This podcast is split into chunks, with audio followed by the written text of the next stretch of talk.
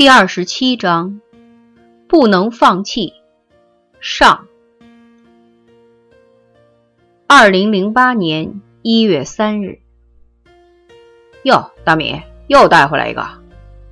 所里的同事看见米阳和周亮拎着一小子进来，就急匆匆的打了个招呼，又转身忙自己的去了。现在是新年伊始。全国人民都沉浸在欢快的节日气氛里，小偷们自然偷的也很欢快，尤其是那专撬汽车后备箱的。用他们的行话讲，现在可是最肥的时候。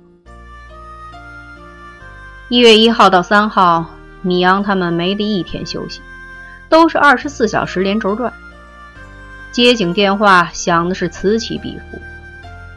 警察们恨不得人人长出八只手六条腿来，办什么事儿都是一溜小跑的。这不是，凌晨四点多，米阳和周亮接到群众举报，说小区边上有人撬车，两人赶紧赶过去了，结果还真抓着一个正在撬汽车后备箱的笨贼。回到所里做完笔录，已经五点多了。冬天天亮的晚。看着还是黑沉沉的，但是空气中已经有了清晨的凛冽味道。米昂大大的伸了个懒腰，大周，先别睡，咱们先去把相照了。周亮打着哈欠跟那小伙子说：“你起来，去门口。李子，帮个忙来。”撬车那小子也不知道怎么回事，就小心翼翼的跟着他俩出去了。到了门口，周亮让他立正站好，然后和米阳分别站在两边。这时，另外一个同事拿着照相机过来了。所里抓到嫌疑人，都会让两个民警陪着照张相，不对外，只放在内部网上，就当是所里的工作通报了。小偷也是第一次进局子，原本还不知所措，现在一看是照相，他还挺高兴。转头跟米阳说：“大哥，我最喜欢照相了。”米阳一扯嘴角，懒着理他。等咔嚓照了一张之后，他还非要看，看就看吧。负责照相的小李就拿过来给他看了一眼。怎么这么不精神啊？一定是我这几天太忙没睡好。大哥，能不能重照一张？他挺严肃的要求。周亮差点想抽他。您还太忙没睡好。我们才是因为你才没睡好，周哥、米哥，刚才那张咱牌子给挡了点儿，还真得再来一张。小李摆弄着相机说：“这回好了，还能怎么办？再照一张吧。”小偷戴着手铐，还拢了拢头发，咔嚓，又是一张。小李负责放到内部网上去了。结果等中午下班，米阳迷迷瞪瞪的往家骑的时候，钉子给他打了一电话。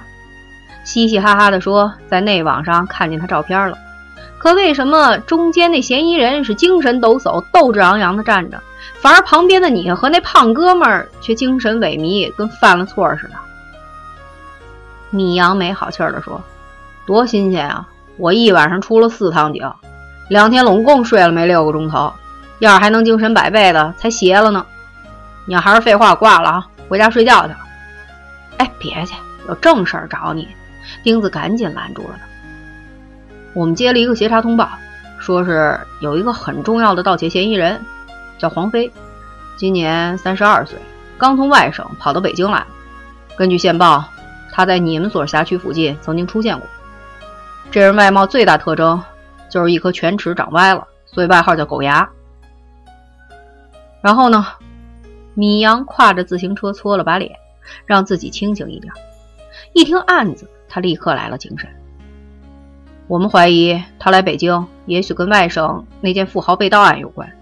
估计你们很快就会接到分局的通报了。我提前跟你打个招呼，你办事儿我放心。钉子说到这儿笑了起来。米阳哼了一声：“行啊，都拿出上级领导的款来了。别别，您是我哥，亲哥。”钉子赶紧求饶。他又说：“这案子挺重要的。”你不知道，那姓杨的又安排了他手下的一个废物到二队当队副了。屁都不会，还事事争功，公不公的先放一边，说什么也不能让他们把事儿给办黄了。行了，废话少说，除了通报上的，还有别的什么线索没有？米阳皱眉问。线索不多，那家伙很狡猾，外省那边在一次查毒行动中都把他逮进去了，却没发现他是盗案重要嫌疑人，最后只是强制戒毒，关了几个月。被盗的那家听说是个有来头的，家里传了几代的字画没了，说是估价得上千万，里外里逼得那边的警察快跳河了。最近他们摸着点线索，这案子很可能有人跟黄飞里应外合。钉子噼里啪啦地说着：“哦，有证据了吗？”米阳迅速地在脑子里勾了个轮廓。钉子好像喝了口水，又说：“没有。”但是，一些疑点都指向是有家贼，但不确定是谁。有一个曾跟黄飞关在一个号子里的吸毒人员反映，好像听他提过一次要来北京，细节不知道，也就那么模糊一句话。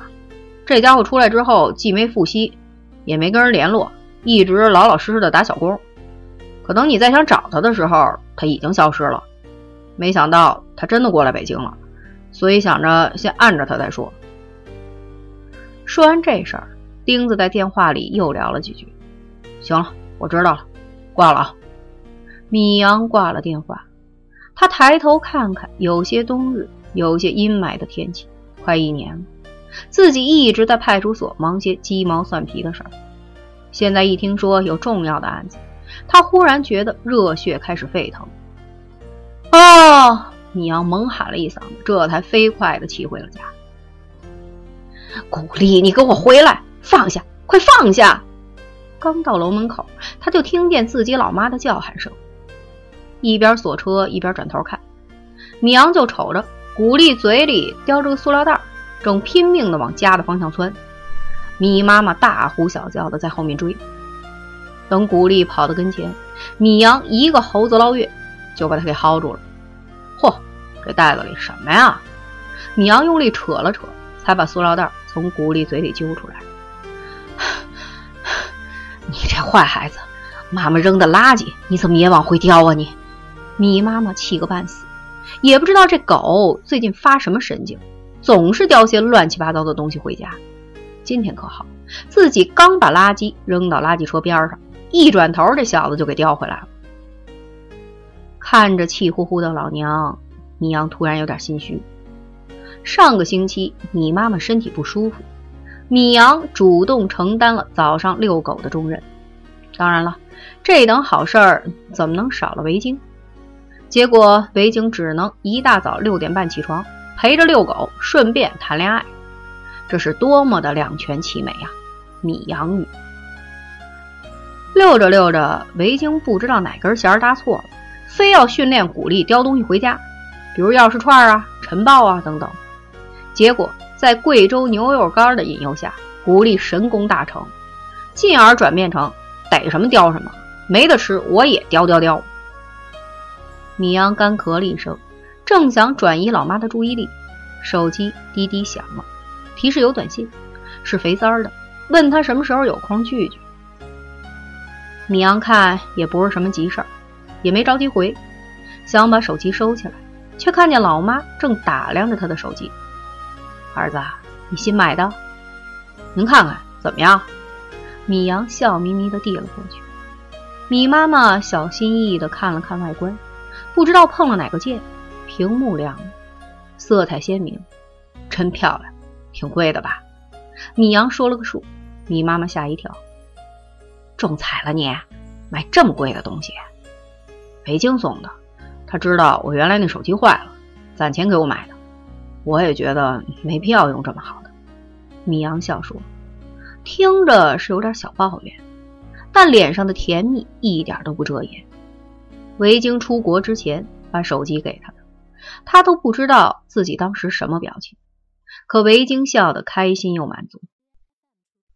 米妈妈一挑眉梢，看看手机，再看看儿子，她无声的叹了口气：是不是这父母永远拧不过子女？这两天好像没看见维京，他问了一句：“哦，他呀，出去培训了，新加坡，过两天就回来。米阳说的很轻松，其实是刻意强调一下，知道自己老妈好面子，虚荣心强，想让他改变一下对维京印象，别老觉得他没用。人家现在也出国培训得干活了。这段日子，米妈妈心情不好，所以身体感觉不太舒服。维妈妈又忙着上班，两人竟然没有碰到，所以米妈妈不知道维京出国去了。看着老妈张大了眼睛，米阳知道达到效果了。虽然有点困，他还是主动陪着母亲去遛狗，一边闲聊一边盘算着，不知道维京回来那天自己能不能请出假来。去机场接他。哎，你家米警官到时候会来接你吗？亚军穿着一条鲜艳的太阳裙，戴着大墨镜，在赤着脚踩水。他回头问：“应该不会吧？过节他们最忙了。你呢？”维京手里拿着一杯冰咖啡，躺在沙滩椅上。他上身穿了一件白色的棉质背心，下面配了一条牛仔短裤。还戴了一个 NBA 的遮阳帽，看起来爽的不得了。我我就不做这个梦了。谢军他们一到过节就战备，我跑去见他，他都未必有时间搭理我。亚军撅了下嘴，但一说起谢军，他的思念之情溢于言表。韦静偷偷一乐，环顾了一下四周，圣淘沙的蓝天、白云、碧海、浅沙。还有无处不在的那些深深浅浅的绿色，真让人心旷神怡。新加坡被称为花园国家，果然不假。飞了六个来钟头的维京，从出了樟宜机场之后，一直在被那些鲜艳的、干净的绿色和鲜花洗眼睛。临来之前，特意买了一双平底凉拖，因为新加坡的同事说了，他们那儿。一年到头都是二十六七度，女孩一年四季都是凉鞋。结果在新加坡待了快五天了，维京无意间发现鞋底儿居然没什么土，看着还是橡胶原本的黑色。他不禁咂舌了，从没见过这么干净的城市。这回的培训名额是大姐夫给他们俩的，原本差点让艾米那伙人去。后来是大姐夫要求，他手下的所有员工都要培训，不能光看资历职位，要不然怎么进步啊？这样维大小姐才有了第一次的出国经历。原本维京紧张的要死，甚至都不想去了。他的英语不好，生怕丢人再丢到国外去。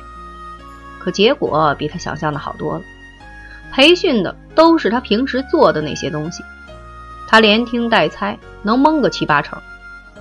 亚军的英语还算不错，也能帮他。